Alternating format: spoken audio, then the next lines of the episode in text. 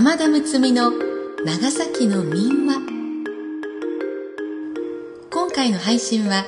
長崎田中町の翼保育園のご協賛をいただき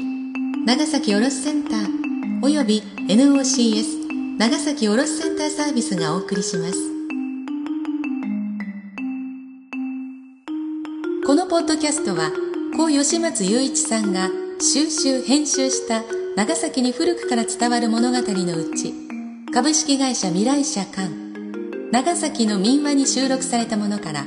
全10話にわたって配信するものです。そういえば遠い昔私祖父母から聞いたことがあるなと遠い思い出を呼び起こしていただいたりそしてまた今の子供たちがお父さんかお母さんから聞いたことがあるなと未来の思い出となるようにそんな思いで企画いたしております。幼稚園や保育園での子供たちへの読み語りに一人の時間の楽しみの一つにそんな風に聞いていただければと思っています。今回は昔の長崎のほのぼのとしたお話です。第3回高原寺の幽霊の巻をお送りします。読み手は歌の種でありたい歌種の山田睦美です。しばらくの間お付き合いください。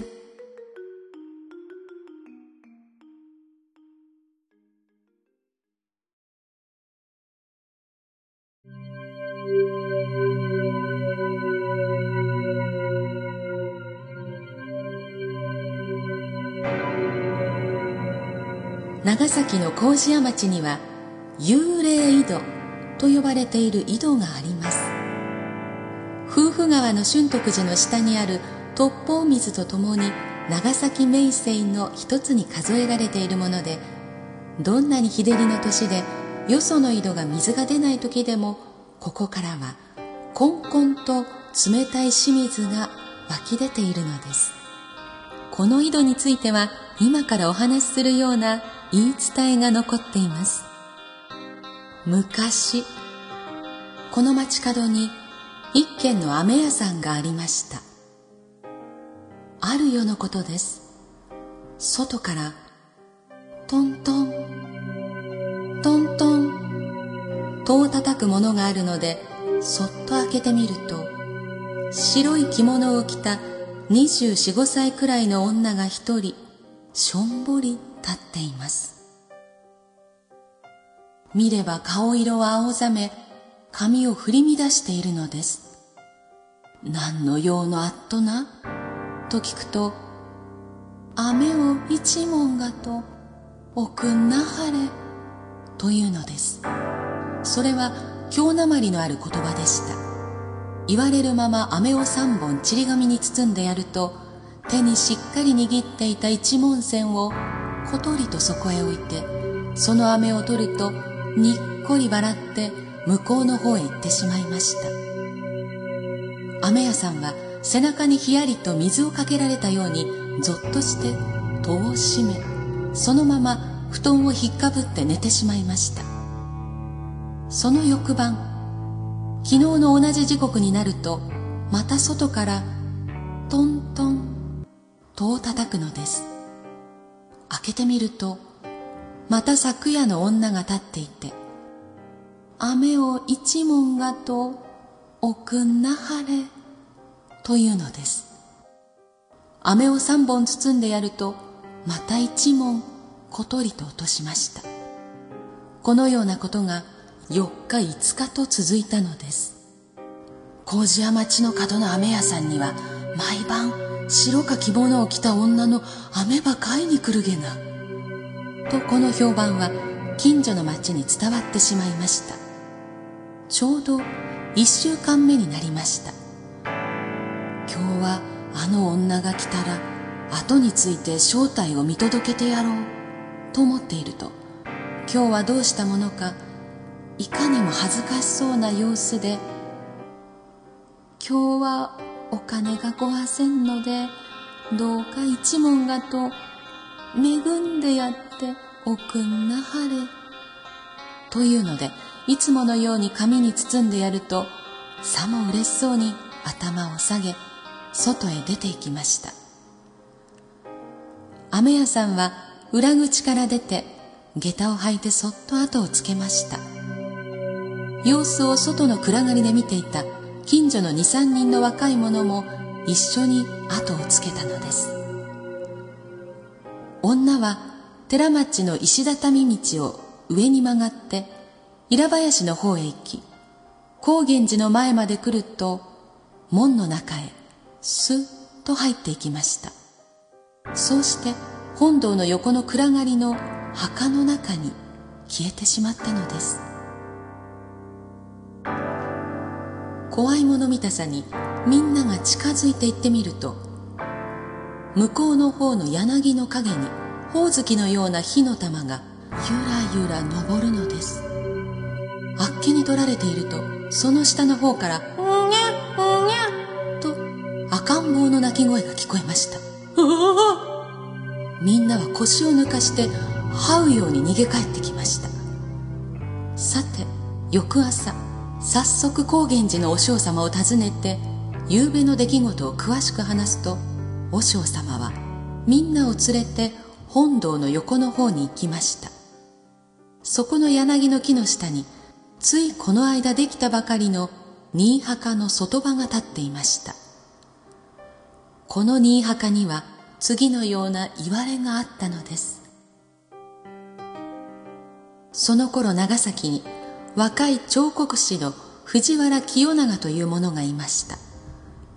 ある時全国の古い神社やお寺を回って腕を磨きたいと志を立てまず奈良を巡り京都へ着きました。そうして鴨川の岸に宿を取って彫刻の腕を磨いているうちにそこの娘と人目を忍ぶ仲となってしまいました。延享5年の5月のことです。清長はにわかに国元から手紙が来たので長崎に帰ってみると親戚の人々に勧められてお嫁さんを迎えねばならぬことになってしまいました。そんなこととはつゆ知らず京都の宿の娘は清長を頼って150里の道を通しとせず長崎までやってきたのです。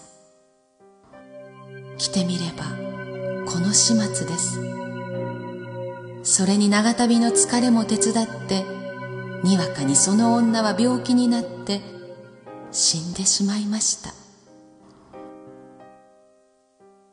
清長は驚いて高原寺に頼み手厚く葬式を済ませやっとそこの場所に葬ったばかりのところでした。さてみんなでその墓を掘り起こしてみると墓の中から生まれたばかりの赤ん坊のまん丸く肥えた男の赤ん坊が這い出してきたのです。さてはあの女は身ごもっていたのか。棺の中に入れてやった六文銭を一日一つずつ持って飴買いに来て子供に食べさせて育てていたのだな。一日に一文ずつ買ってしまいになったのでただでもらって帰ったのだろうと皆うなずき合いました。清長もやってきて改めて女の供養をして赤ん坊は自分が育てることにしました。それから1ヶ月もしてからのことです。ある夜例の雨屋さんが床に入って寝ていると枕元でしきりに起こすものがあります。見るといつかの白い着物の女がまた立っているのです。この間からはえらいお世話さんになりました。おかげさんで子供も助かりました。お礼にあなたの困っていなはることしてあげたいと思いますがなんぞおまへんか？うん。そりゃありがとう。ここらへんな水が電源毎年夏は困っとる。水が欲しか。と言いますと女は静かにうなずいてやがて消えてしまいました。翌日雨屋さんが横丁を歩いていると朱色の美しい女串が一つ落ちていました。不思議に思ってそこを掘ってみると手の切れるような冷たい水が湧き出しました。そこで井戸を掘りましたがこれが初めにお話しした幽霊井戸であります。生まれた子供は無事に大きくなりました。彫刻師の清永はお礼のために死んだ女の姿を作ってお寺に納めましたがこれが今も高原寺の時報に残っている幽霊だと言われています。人身大の大きさで粘土作りですが色は青ざめ歯を食いしばってほっそり手を前に垂れている姿はまるで本当に生きている幽霊のようです。毎年お盆の8月16日の晩にはご開帳になって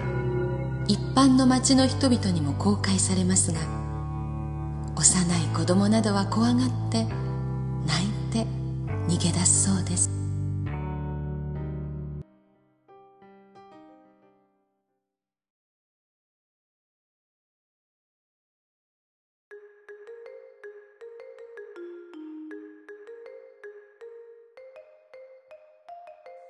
今回の配信は長崎市田中町の社会福祉法人大空の翼保育園のご協賛をいただきました。同保育園は赤瀬理事長木屋村園長先生のご指導のもと明るく素直な子供よく見よく聞きよく考える子供愛情豊かな子供自分らしくたくましい子供という4つの柱で人間にとって人生の始まりの時期土台作りの時期にしっかりと根っこを張り巡らせることができるようお父さんお母さんと手を携えてしっかりと子育てのパートナーとしての役割を果たしていくという理念を実践されています。詳しくはホームページ http コロンスラッシュスラッシュアルファベット小文字で大空 .main.jp をご参照ください。子供たちの元気な写真などが公開されています。きっと元気をもらえますよ。このポッドキャストは長崎の古い物語を通じて長崎への思いを新たにしていただく趣旨で今回を含み全10回にわたって NOC 長崎卸団地 NOCS 長崎卸センターサービスが各週で配信いたします。なおこのポッドキャストについてのご意見ご感想は NOCS 長崎卸センターサービスまで電子メールなどでお願いいたします。次回は2話小島にある長崎の魚石の言われにまつわるお話と矢野平にある横向き地蔵にまつわるお話です。東神さんと欲深い商人との不思議な宝物をめぐる物語「盗っ人」と地蔵さんの奇妙な約束のお話です。どうぞお楽しみに。なお朗読本文には現在から見れば差別的または差別的と見られかねない表現を含むこともありますが差別を助長しようという意図がないのは明らかであり1972年に出版された当時の状況また古くからの伝承民話であることまた著作者が個人であることを考え原文のまま朗読しております。ご了承いただきますようお願いします。高原寺に伝わるこのお話。この木造は季節になるとテレビに登場して見るだけでも子供の頃からゾッとしていました。もう目を閉じてそのニュースをこう見ないようにとしていたように思うんですけれど改めて詳しくこの物語のことを知ると豊かなお話だなと思えています。なんかご住職のお話を聞いているようなそんな説法を聞いているような思いにもなりますよね。身ごもったお母さんの思いが切々とダイレクトに伝わってきました。そして、あ、の結婚はしてしまったけれど本当に好きだったんだろうなと清永さんの思いも感じ取ることができました。そしてさらにそのそれを見守る長崎の町の人周囲の人のぬくもりもきちんとこう伝わってくる。これは素晴らしい物語ですね。長崎の宝物の一つだなと思いました。それから翼保育園には児童たちへの読み語りの際に使っていただけるようにこのシリーズをダウンロードして iPad を1台寄贈させていただきました。みんなおとなしく聞いてくれるかな？怖いかな？壊さないように優しく iPad と一緒に楽しく遊んでくれればいいなと思っています。ではまた次回までさようなら。歌種の山田睦美でした。